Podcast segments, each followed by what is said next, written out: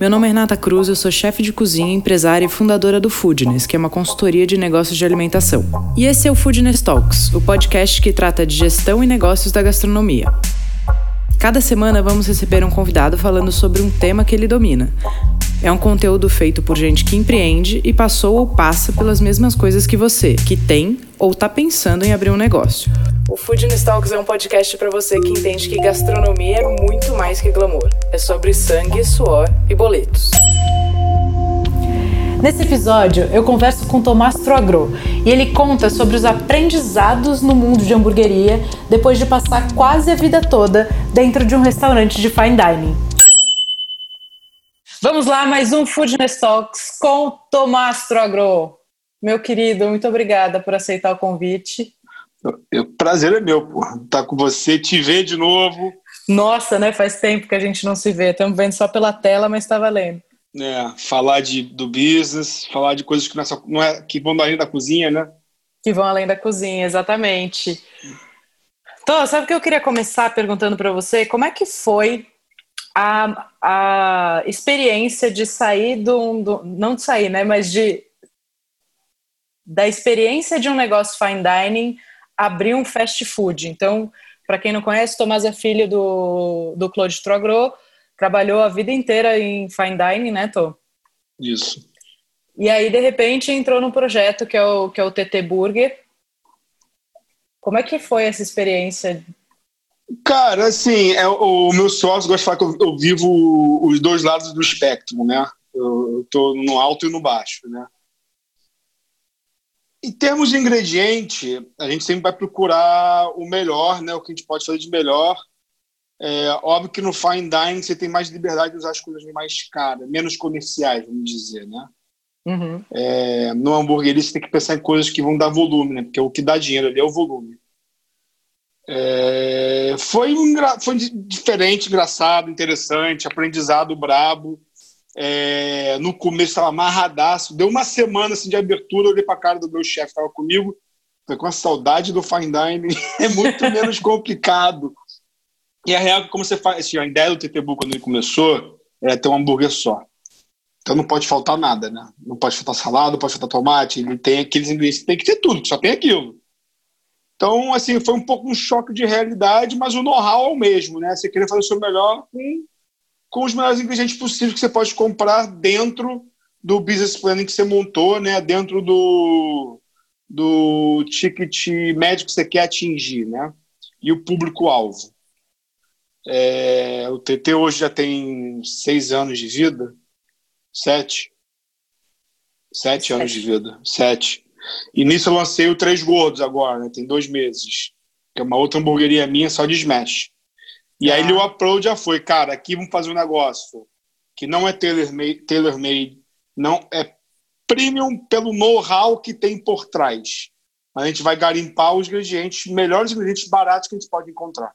Que a gente quer atingir da classe D à classe A, e não só no caso do TT, que é B e A, né? Tá, legal. É importante ter essa clareza também, né? Não é. importa qual produto que você vende, não importa se é hambúrguer, não importa se, se é um restaurante mais convencional, mas ter muita clareza de quem é seu público-alvo. Isso. E tem uma coisa que eu não gosto muito, que é essa palavra nova de cozinha, né, de cozinheira, galera de restaurante, que fala que é ser democrático. A comida é para todos. É, e existe comida ruim e comida boa, não existe alto e baixo. Agora, existem ingredientes que são considerados de luxo. Não quer dizer que eu não posso fazer uma coisa muito boa com ingredientes que são considerados banais. É o caso da batata baroa, a mandioquinha em São Paulo, que era uma coisa banal nos anos 80. Ou o giló, que a gente bota no nosso hambúrguer. Então a ideia é sempre essa, conseguir fazer o melhor com qualquer tipo de ingrediente. ingrediente luxo, para mim, não é o caviar nem a trufa, é o ingrediente no ápice dele. Legal. E me conta uma coisa, é, quais são. O que, que, você acha mais difícil? Você falou uma palavra assim, ah, eu, eu achava o fine dining mais fácil do que o, o fast food, do que a hamburgueria. Por quê? Aí essa zona de conforto, né? Eu tô acostumado com fine dining, toda aquela negócio de mise en place, você tem tempo para fazer a comida, dá o ponto. Na hamburgueria, a pessoa quer hambúrguer em menos de 10 minutos. E quando você tem uma fila de 50 pessoas, não vai sair. Chega uma hora que você tem uma trava, né? Você consegue fazer tantos na sua chapa. Então aquele Sim. hambúrguer pode ser que ele passe de 10 minutos. e tem todo o, o num fine dining, como você faz 30 pessoas, 40, você sabe o que ela vai comer, você já está meio que pré-setado. Na hamburgueria, você tem muita variação, é, você tem o senso de urgência e, cara, é muito da mesma coisa. Essa é a grande diferença, é muito da mesma coisa.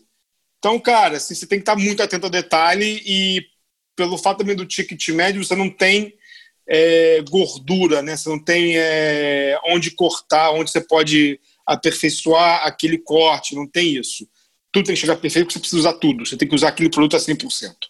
Perfeito. Óbvio que no Olympia, assim, no Olympia eu dou uso 100% das minhas coisas, tá? Em tudo que é reba. Mas na hamburgueria não tem esse luxo, né? Não tem aonde usar as rebas, né? Sim. Famosa para, né? É isso. isso. reba aqui no Rio. Tete, me conta uma coisa. Como é a dinâmica de gestão do negócio de fast food, de uma hamburgueria? Você me falou que você aprendeu algumas coisas bem importantes, queria que você falasse um pouquinho disso. Tá, a, a, o TT ele é muito bem definido quem faz o que entre cada sócio. Né? É, eu sou o criativo, eu gosto de zoar que eu sou o CFO, né? Chief Food Operation. É, aí tem meu financeiro, que ele, assim, o nosso papel é muito, Tomás, você desenvolve. A parte de custo eu vou ver. Por, assim, eu nunca fico enviesado a escolher o melhor porque ele é mais caro. Eu vou escolher o melhor porque ele é o melhor. Tá. Independente de valor. E aí a negociação é com o meu financeiro. E também tem que estar muito alinhado com o operacional, para não criar nada que vai ficar muito difícil soltar aquele hambúrguer na velocidade, na velocidade que eu quero soltar. E muito alinhado com o marketing, porque quando a gente tem poucos produtos, a gente precisa marketear muito bem esse. Então, a gestão ali é toda assim, cada um no seu quadrado, mas a comunicação tem que ser muito boa. Então a gente tem muito essa troca. Às vezes aprovo um negócio, meu financeiro me liga de volta, Tomás, não vai dar, a gente precisa encontrar outros caminhos. Mexe aqui, mexe ali e vai sempre é, tentando atingir é, o, o CMV que a gente quer. Agora, uma coisa que o meu sócio, nosso conselheiro, falou foi assim: eu, Tomás, estou proibido de falar de valores com meus fornecedores, justamente para não ficar enviesado com nada. Então, essa é a grande dinâmica de gestão entre criação financeiro e operacional. Sim, essa dinâmica, mesmo entre sócios, definir o que cada um faz, responsabilidades, você presta conta para um lado, eles prestam conta para o outro, isso é isso. essencial, né? E respeitar né, o que a decisão do outro e, cara, você tem sempre argumentos para rebater. Graças a Deus, no TT, a premissa é qualidade primeiro. Tem lugares que a premissa é o financeiro primeiro, aí por isso que a qualidade às vezes cai. Uhum. Então, tu, mas assim, eu quero ter a melhor carne, quero ter melhor carne. O Wagyu, eu uso no Olamp. No TT, existem outros bois que eu gosto, que é Angus, Black Angus, que dá para fazer um hambúrguer muito bom, mas você tem que garimpar mesmo querendo fazer o melhor. Sim. Mas mantendo sempre primeiro a qualidade. Você tem que procurar o melhor dentro da realidade do seu Isso, negócio, né? Exatamente. Dentro da realidade do bolso do seu público-alvo, quanto ele está disposto é. a pagar também por, pelo seu produto. É. E aí você me falou que você virou o rei do Big Data. Fala um pouquinho. Primeiro conta para o pessoal o que é o Big Data e qual é a sua, sua dinâmica Big, de... Big Data é a junção de informações que você consegue através do, do digital, né? Você tem eu, Tomás Troagro, 38 anos, mora na Zona Sul, Gávea, e ele gosta de frequentar tais lugares. Então já tem essa data. Junto com isso, eu vou, eu vou tentar incrementar o seu perfil com as coisas que você usa no meu restaurante através do seu CPF. Então, quando você faz uma compra, eu junto todo esse seu perfil com o que você compra, o que você gosta. Aí, a partir disso, eu consigo melhor é, ter é, ações de marketing mais assertivas. Em vez de dar um tiro de canhão querendo acertar 100 mil pessoas, eu dou um tiro de canhão que acerta mil. Um tiro de, de, de sniper que acerta mil. Isso quer dizer, Renata gosta de frango, de, ela compra muito o sanduíche de frango. Então, qualquer promoção, qualquer produto novo de frango vai ser direcionado primeiro a você. Cara, vamos abrir na Tijuca. Puxa, o Big Data. O que, que o tijucano gosta? Qual é a maioria? Como que a maioria faz? E além disso, a gente entra também em. A gente usa muito a Google para fazer nuvem de palavras que, que quer dizer isso? Eu vou pegar todo, tudo que tem escrito nas minhas redes sociais, nas minhas reclamações. Instagram, Facebook, Twitter, mais reclamações que recebo através da iFood. e vou fazer uma nuvem de palavras positivas e negativas para entender melhor onde está o maior problema. Porque às vezes você lê uma frase, essa frase te impacta, se você acha que aquela é o maior problema. Não. Então, através disso, eu consigo entender qual é o problema, ou o que, que o cliente está atrás. O que, que eu preciso criar ou aprimorar dentro do meu universo do, da hamburgueria. Tá. Então, e onde cara, você consegue essas informações? Então, Pensa que você está uma... falando. Às vezes a galera não sabe do que está falando. Sim. Então, Bom, zero. Uma das minhas sócias ela é muito forte em TI. Ela era número um, número dois da UFRJ aqui. E ela, em vez de ir para a IBM, resolveu virar sócio de uma hamburgueria. ela então a gente criou vários sistemas dentro interno de de é, qual é o nome do negócio em português CRM né CRM é, a gente começou a criar muita data com isso aí depois a gente começou a conversar muito com a Oracle para ferramentas que podem me ajudar a mapear isso dentro do meu do meu sistema e na internet junto com a Google, mesma coisa, mapa de calor, junto com a iFood, também consigo descobrir de onde está vindo a, maior, a maioria dos meus pedidos. É, isso pode me dar também vantagem para saber onde eu abro a próxima loja. É, e também tem a, o Serasa. O Serasa ela é a maior base de dados do Brasil. É uma empresa, a Expira é uma empresa que trabalha com isso, com perfis de pessoas. Ele é ligado a banco, a cartão, a empresas, a saúde, e ali você consegue juntar, você pode comprar esses dados e criar uma base de dados dentro só para você é, tailor, é, você tailor em português é alfaiate, né? Você consegue é, aprimorar para cada perfil de pessoas que você quer fazer as novas ações, os novos hambúrgueres ou novas promoções, o que você pensar. Tá. E vê se é isso. Vocês trabalham muito forte a parte de Big Data, porque num geral, você usa isso para o marketing, para atrair mais cliente, porque uhum. além, além de, de fazer planejamento de novas casas, etc., na sua loja você também tem que manter o ticket médio e manter o giro, né? Porque é um negócio. Isso. É um negócio de margem nisso, apertada, você não pode isso. ter uma oscilação de, de faturamento, certo? Aí nisso eu consigo ver, pô, aquela pessoa do a Renata que come frangueiro, pô, ela não vem aqui há dois meses. Será que, porque, será que ela não está de saco cheio do nosso frango? Vamos acessar se há problema no frango, se a gente está com, com defeito de, de qualidade, ou se ela precisa de novidade.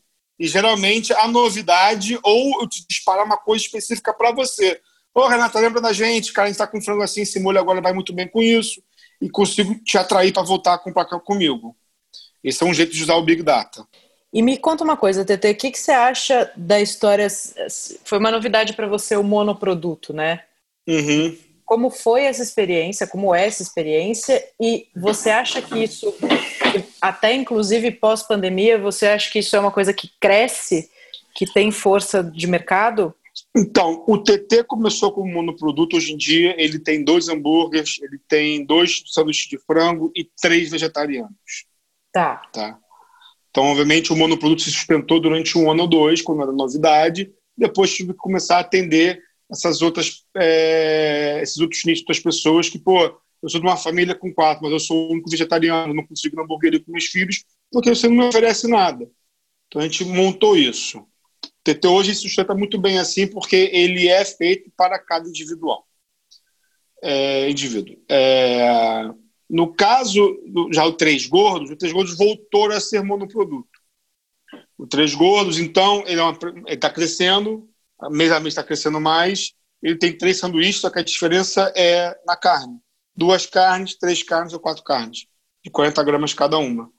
Então, assim, a gente volta a ser um monoproduto.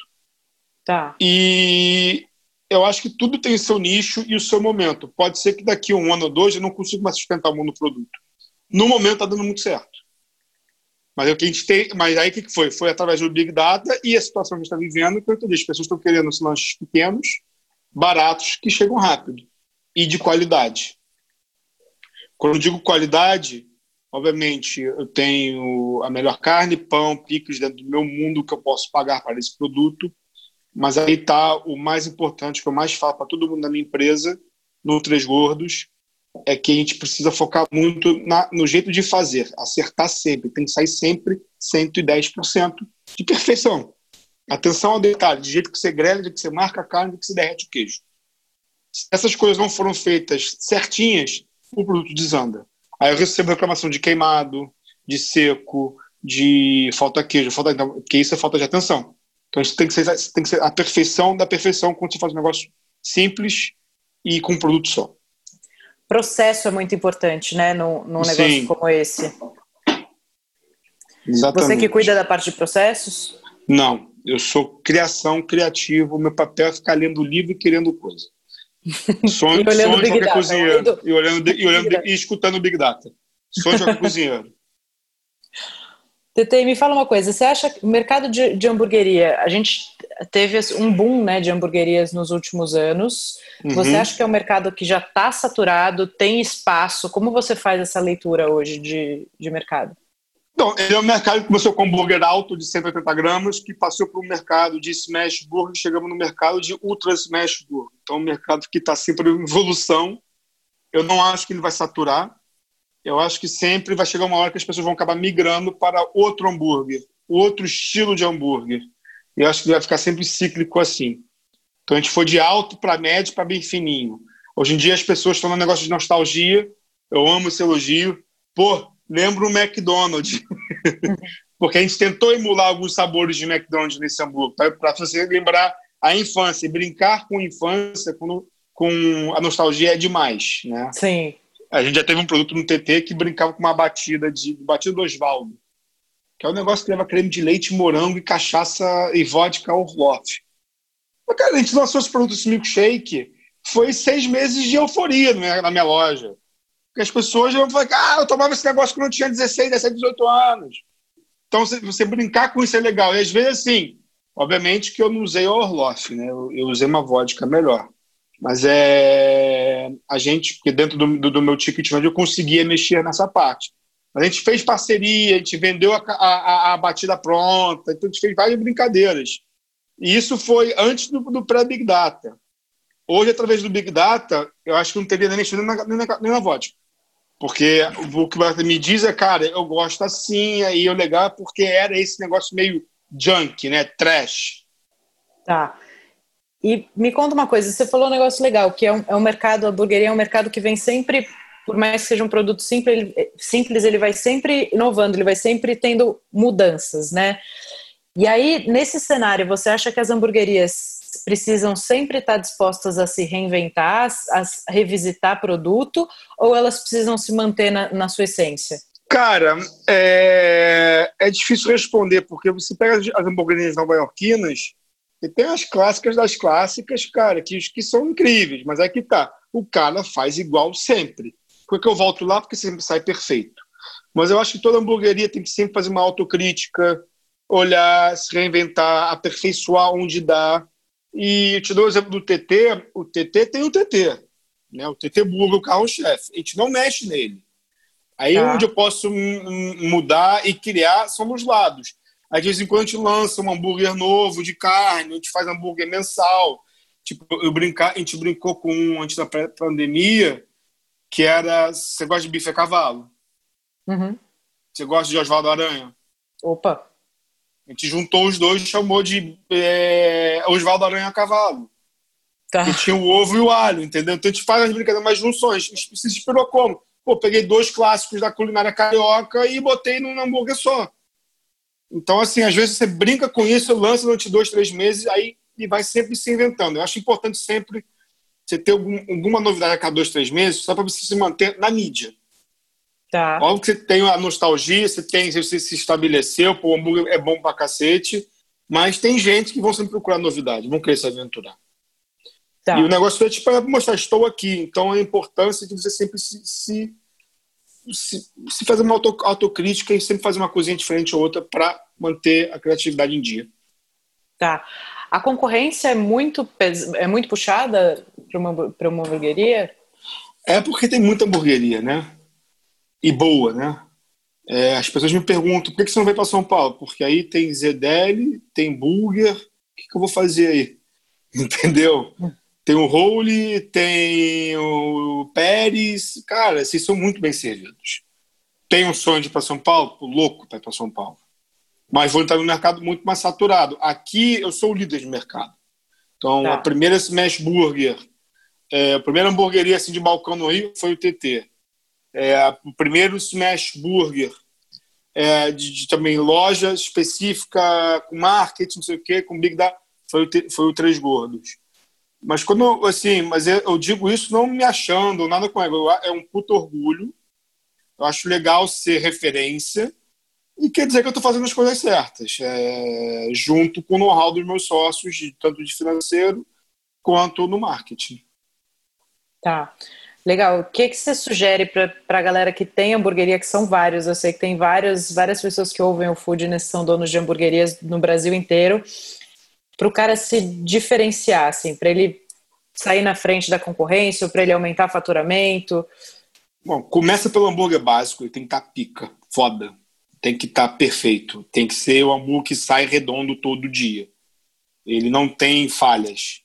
E o, uma hamburgueria, é, você sabe se ela é boa. Eu sou, eu sou fã do, do, do hambúrguer clássico, tá? Pão, queijo, carne, alface, tomate e picles. E um, um molho. Tem dia que eu sou mais pão, queijo, carne.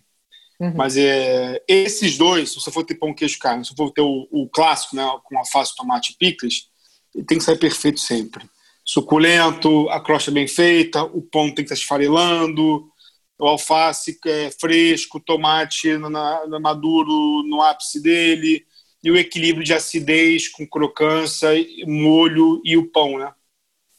E a fofura do pão. O que eu mais irrito em hambúrguer é aquele pão seco e hambúrguer também sem gordura, sabe? Essa é a primeira coisa, aprimorar isso. Uma vez arredondado isso, qualquer outro ingrediente entra no hambúrguer.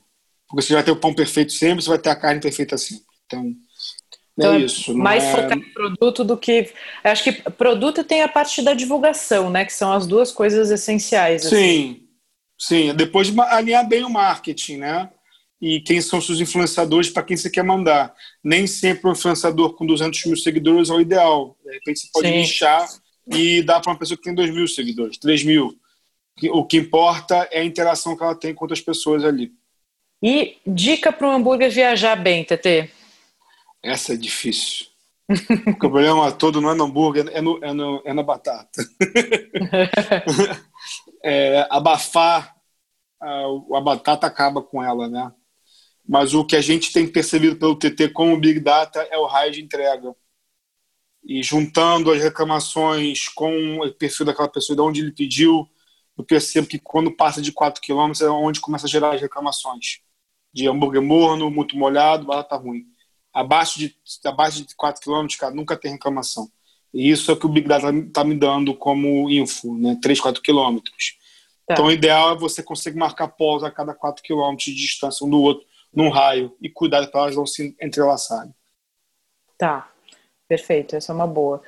E agora, eu sei que não é muito só, só praia, mas como a gente fala aqui de, de business e, e, e muito da parte de gestão, Quais são os KPIs, ou seja, as métricas de gestão que são essenciais de acompanhar num, num negócio como um fast food, uma, uma hamburgueria?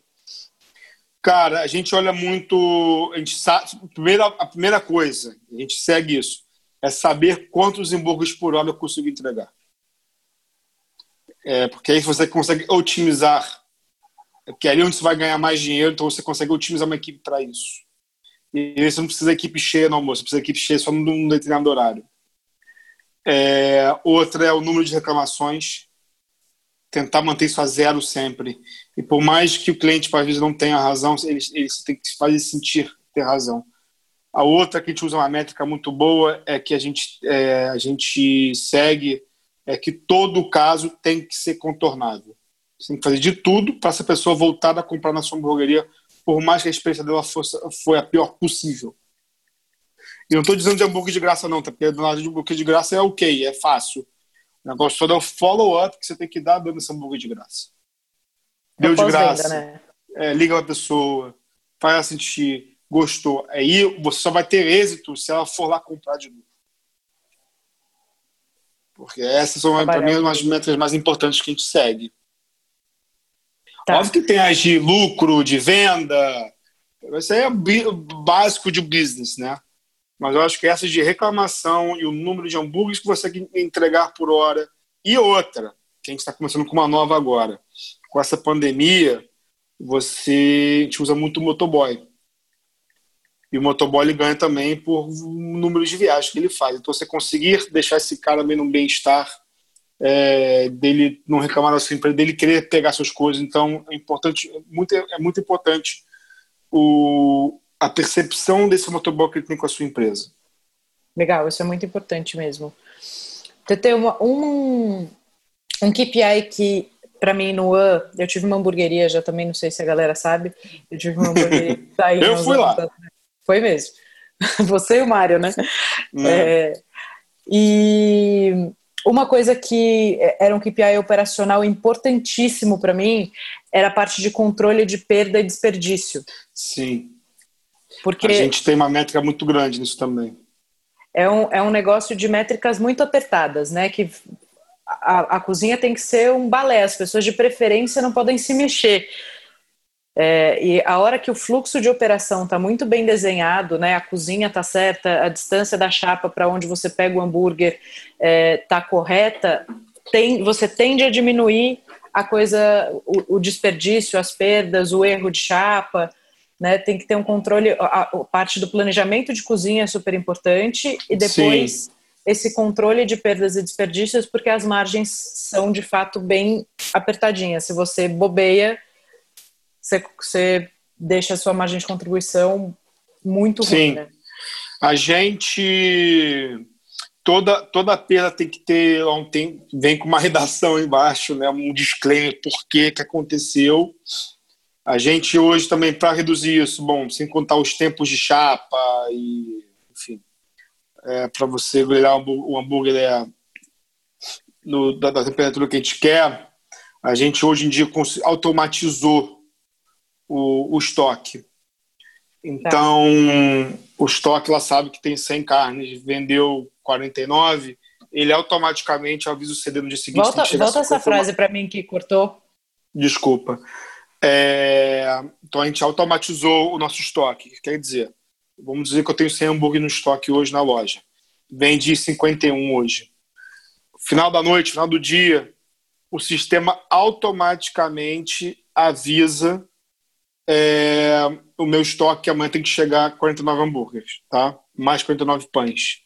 Nisso, o gerente ou a equipe também vai contar o estoque e botar nesse sistema para ver se tem alguma variação. Nisso eu consigo ver perda, roubo, coisa escondida, eu consigo ter uma noção de tudo isso. Tá? tá. Outra também, a gente olha muito validade. Então, é, a gente estava fazendo muita promoção para rodar o estoque mais rápido, né? A gente começou a ver que isso dava uma percepção ruim de valor de marca. Então a gente proibiu isso. Hoje o gerente tem que ficar mais em cima ainda do estoque dele, porque o sistema não é perfeito ainda. Então a gente tem que usar essas duas métricas juntas. Vamos dizer que é uma Big Data digital com a Big Data humana, né? Juntar essas duas métricas aí para a gente conseguir ter sempre o controle de estoque perfeito. Para não ter perda, para não ter erro, não tem nada disso. Vocês fazem esse controle de estoque, essas contagens quase que diariamente, é isso? Quase não, diariamente. Diariamente, todo dia. E é, e é legal falar isso, porque assim, as pessoas às vezes têm a impressão de que, ah, mas eu não consigo fazer isso porque eu não tenho o sistema. E nesse caso, o sistema ele é menos importante que a conferência, né? Ele ajuda. Eu também, eu também não tinha sistema no começo. Sim. A gente, a gente, com o trabalho todo, fomos criando um negócio internamente. É... Mas tem que ter o controle. A gente, contava, a gente conta até sachê de ketchup. Conta tudo tá todo dia, então. Todo dia, é. Não, isso, isso é muito legal de falar.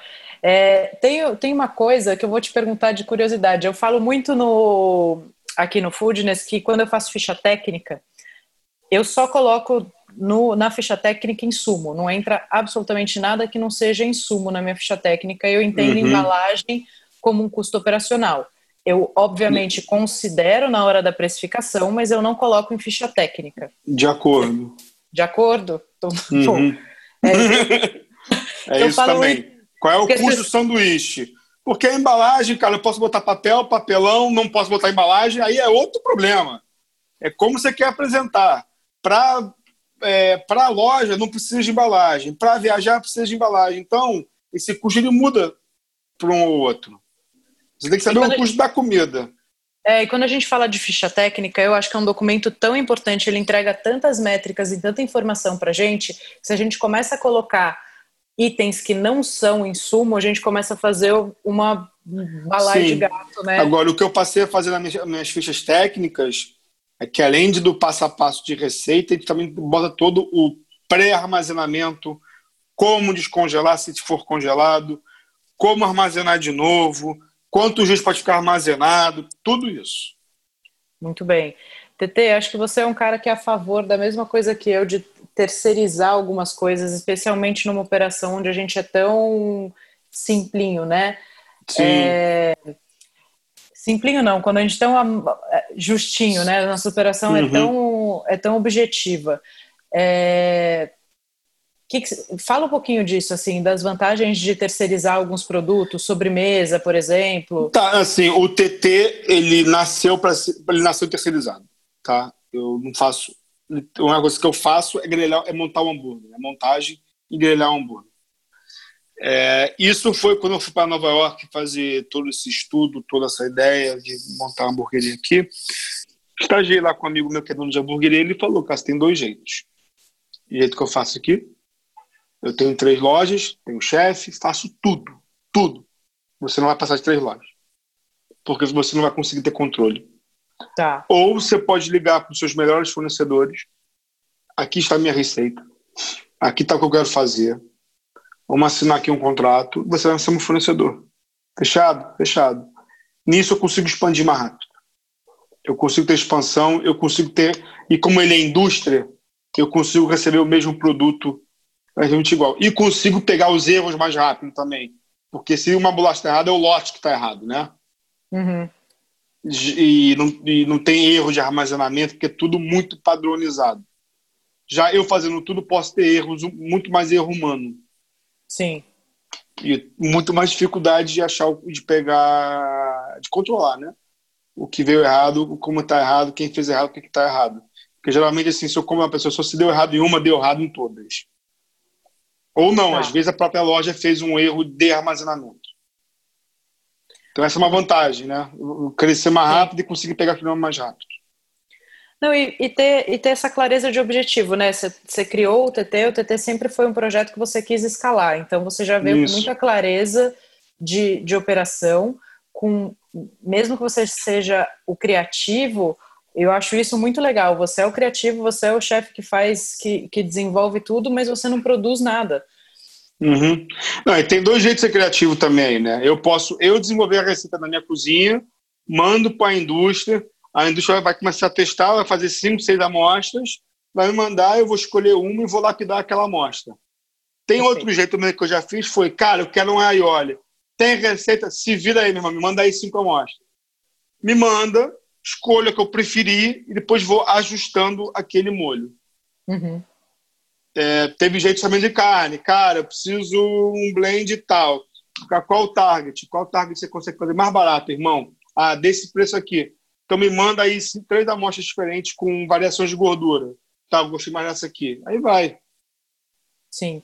E isso, isso não quer dizer, a gente, às vezes a gente fica num preciosismo, né, de querer fazer tudo, e aí o negócio não fica, não fica nem rápido de operar, né, leve do jeito que ele precisa ser. Não fica rápido, você se expõe mais a problemas dentro da cozinha. É... E, cara, assim, tem meu know-how por trás ali. Se você aprovou o negócio, não é porque você fez do zero que quer dizer que, assim, ó, deixar uma coisa bem clara. O selo de feito em casa não é sinônimo de qualidade. Ótimo. E fique claro isso para todo mundo. Homemade Manteiga home, bicho, não quer dizer que é melhor que uma aviação, sei lá. Uhum. Também tem coisa industrial muito ruim, tem coisa feita em casa muito ruim. Então, mas tem coisa muito boa também. É... Meu, você me diz, para que você fazer uma coisa você mesmo, você consegue comprar um negócio de alguém que faz melhor que você? Pão, no caso, né? Você uhum. querer fazer o pão ou comprar o pão num padeiro bom. É, mas você aprovou, seu paladar está envolvido ali, você achou aquilo ali bom e quis botar no teu hambúrguer. Então você, você exercitou a criação. É montagem, é, mas você está montando e criando uma receita. Tem que ter vergonha nenhuma disso.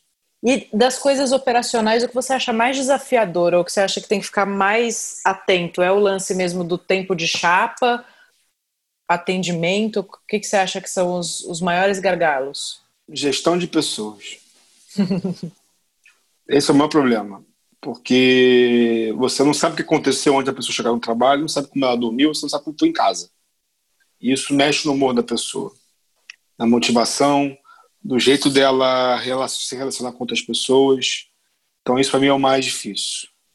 A outra é deixar aquele sorriso estampado na cara da pessoa quando ela está falando com um cliente e ela está sendo sincera. Então, a gente dá liberdade a, nosso, a nossos, nossos colaboradores deles, deles serem quem eles são. Eu não quero nenhum negócio de fachada, eu te contatei pelo quem você é, para a tua função. E acho que todo mundo pode evoluir, mas eu o resto, cara, se as pessoas estão entendendo o que você quer passar como de. de, de é, das métricas de, de, de, cozimento, né? De processos, o resto, cara, o resto é fácil. O grande negócio é isso, a gestão da pessoa fazer ela entender que aquele processo ali é que ela tem que seguir, que é o perfeito, que sabe fazer aquilo direitinho, de bom humor e no bem-estar, ela vai, fazer, vai sair sempre perfeito, só vai ter problema, nunca. Então, por isso que eu acho que pessoas é a primeira coisa do problema de gestão. Tá. E o seu, o seu tamanho de equipe, como você, como você terceiriza a maior parte do. A maior parte não, né? Todo, todos os pré-preparos, isso te ajuda muito também, né? A ter uma equipe menor que você consiga dar mais atenção, enfim. Sim, eu sei que eu preciso de dois chapeiros, uma manhã, uma noite, eu sei que eu preciso de um caixa, eu preciso de um, um dois atendentes. Agora, num TT, como eu te falei que o negócio mais difícil é a gestão de pessoas, onde, tem onde se cria os mais erros são as pessoas, não são os processos. Né? São pessoas que não seguem os processos, porque acham que pode fazer de aturar. Ah, o chefe não falou, ele gostou, não, não falou nada, vamos seguir. É... A gente está automatizando algumas coisas. Tipo, a gente hoje em dia tem caixa, é, é autoatendimento, não é mais, é totem. A gente tem uma pessoa lá que gera dinheiro, porque às vezes o cara quer pagar no totem, mas quer pagar em dinheiro. Quando tem uma uhum. pessoa que faça o caixa, mas ela não é mais um caixa. Ela já pode virar, o, pode ser um gerente, pode ser uma pessoa que a gente chama de encantador, né? Que encantador é a pessoa que se relaciona com os clientes, que conversa, que traz coisas que você quer, as coisas impossíveis, né? Outro dia uma criancinha, uma criança, uma criança queria uma tal coisa, a gente não tinha. O meu gerente virou, o meu encantador, tá bom. Saiu da loja, foi na loja do lado, comprou, comprou o açaí para a criança e trouxe para ela. Então, isso gera um valor de, de empatia com a marca, com a loja, né? Uhum. E aquela pessoa passa a lá sobre o tratado, lá eles depois me surpreendem, então tem tudo isso. Tá.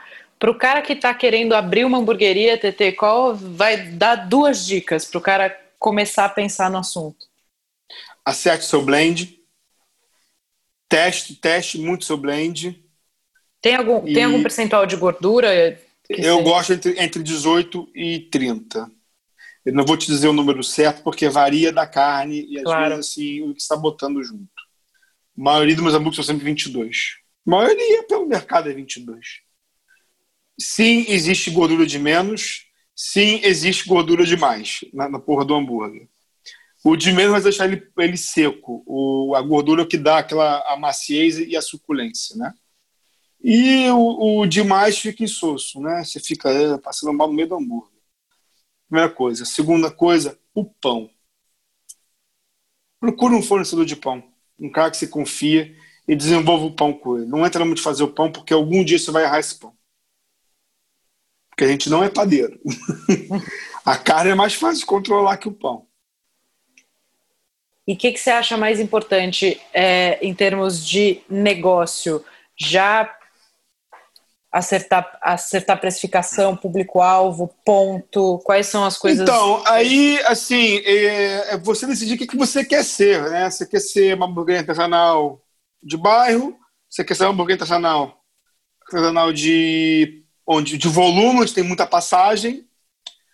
Ou você quer ser um, uma dark kitchen, um, um, restaurante virtual, que é o Três Gordos. O Três Gordos não tem loja física. Tá. É... Mas tem um trabalho de marketing fortíssimo.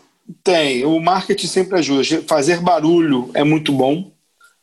Gera expectativa. Agora, o gerar expectativa é, pode gerar é, mais crítica. As pessoas, você tem que sair perfeito o negócio. A outra, eu tô aprendi isso aqui no Rio agora com, com, com o Smash. Eu tô aprendendo que o carioca não sabe o que é um Smash. O carioca não conhece o Smash, Ultra Smash. Como eu tenho reclamações de pessoas falando que é muito fino, que é pequeno. O Smash é pequeno, ele é fino. Ah, não tem ponto. As pessoas que querem falar que não tem ponto, eles justamente pediu uma coisa que ela não sabia o que era. Então você tem que saber absorver isso e talvez conduzir essa pessoa para outro hambúrguer seu. Se você for, não, não for ter só o Smash. E ter paciência de ensinar, explicar. E para daqui três meses você. É, para você, é, você chegar na velocidade de cruzeiro. Agora, você tem que entender que às vezes a pessoa não entender seu produto não quer dizer que assim ter reclamações, ah, as pessoas não estão entendendo o meu produto. Não, peraí, você pode também estar numa região onde eles não gostam disso. Você também tem que saber ler o seu, o seu cliente para poder agir com velocidade, né?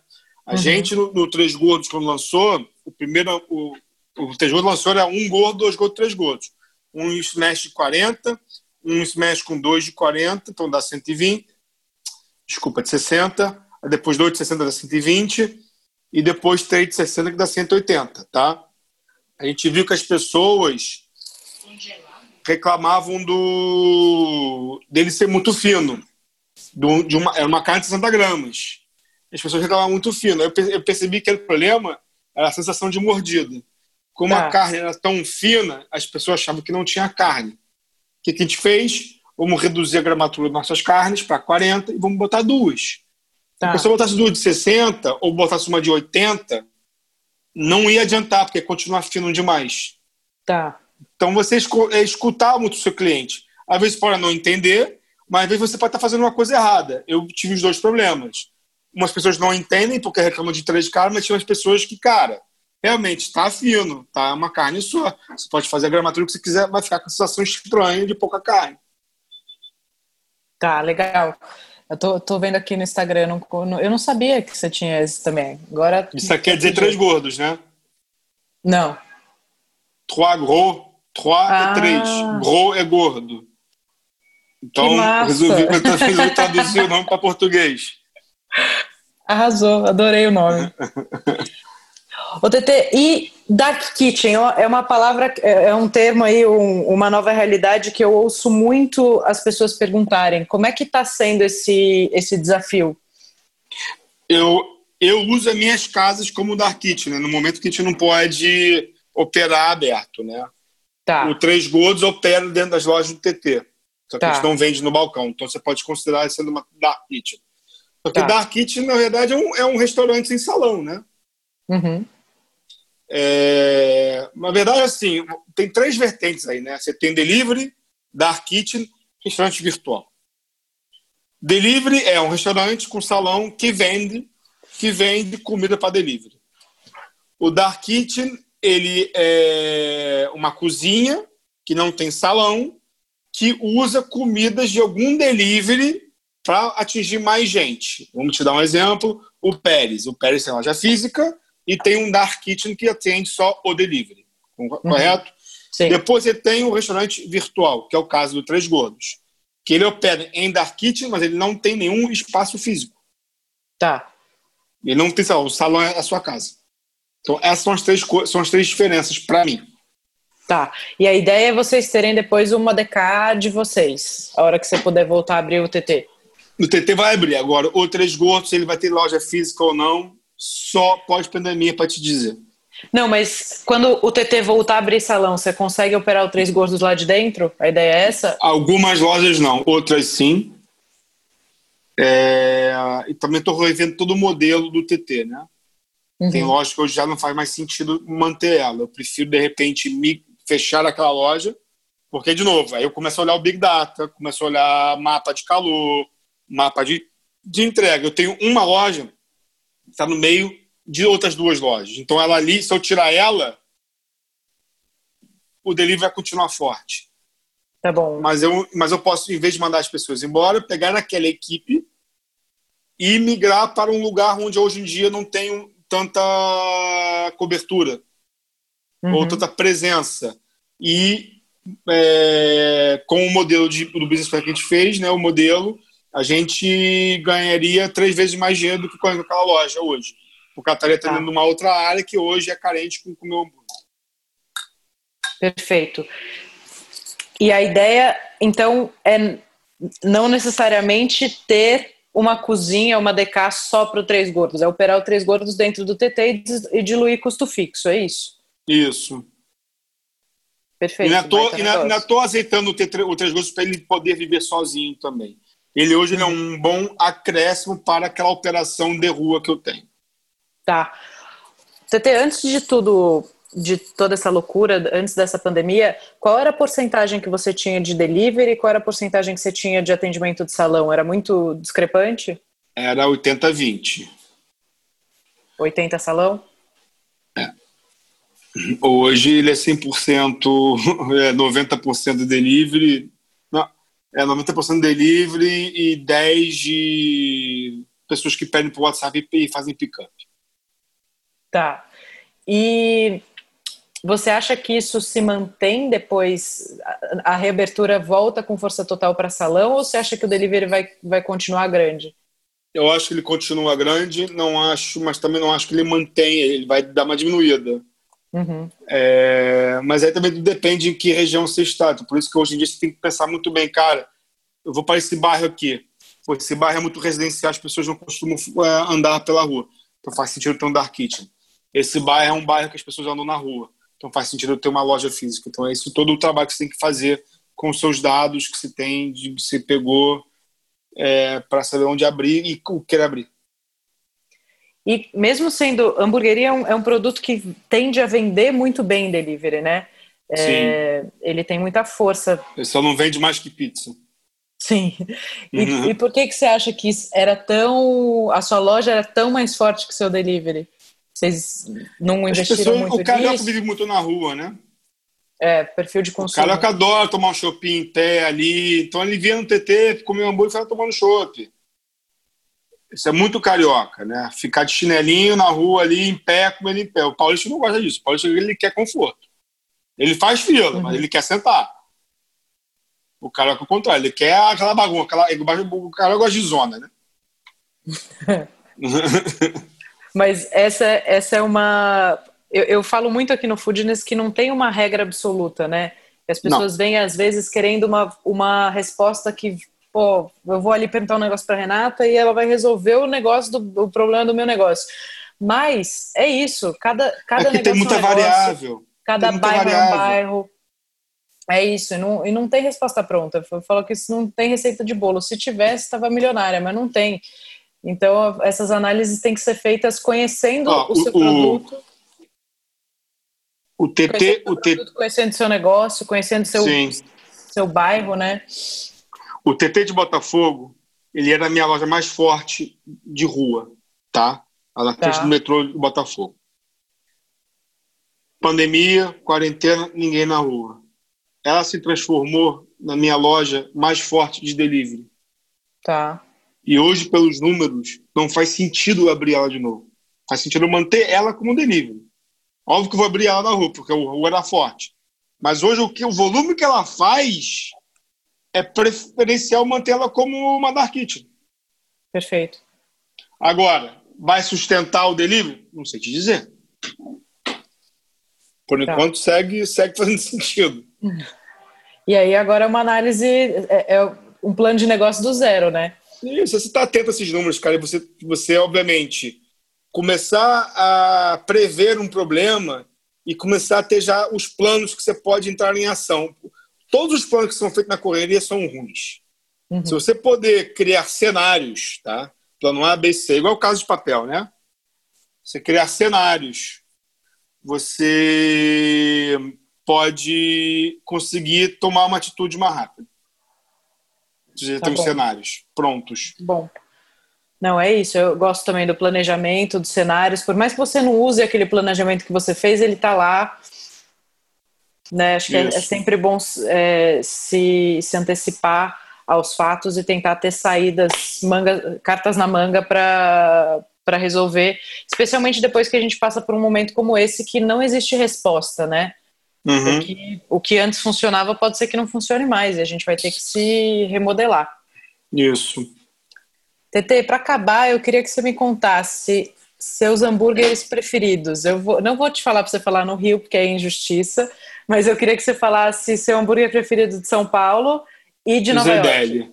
Eu sou fã do Zedeli, fã, fã, fã de tudo que ele faz. Tá? Não só o hambúrguer, mas o pastrame também.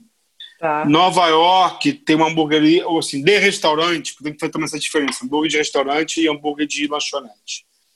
É o Black Label Burger do Mineta Tavern.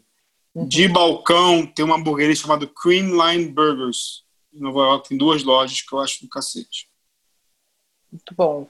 Vou, vou botar na minha lista assim que a gente puder sair daqui. Tá. Meu amor, muito obrigada. Adorei nosso Obrigado papo. a você. Faremos mais. Tá bom. A gente vai fazer outras coisas também, sem ser hambúrguer. então tá, Rê. Um beijo, meu bem. Obrigada. Beijo, se cuida.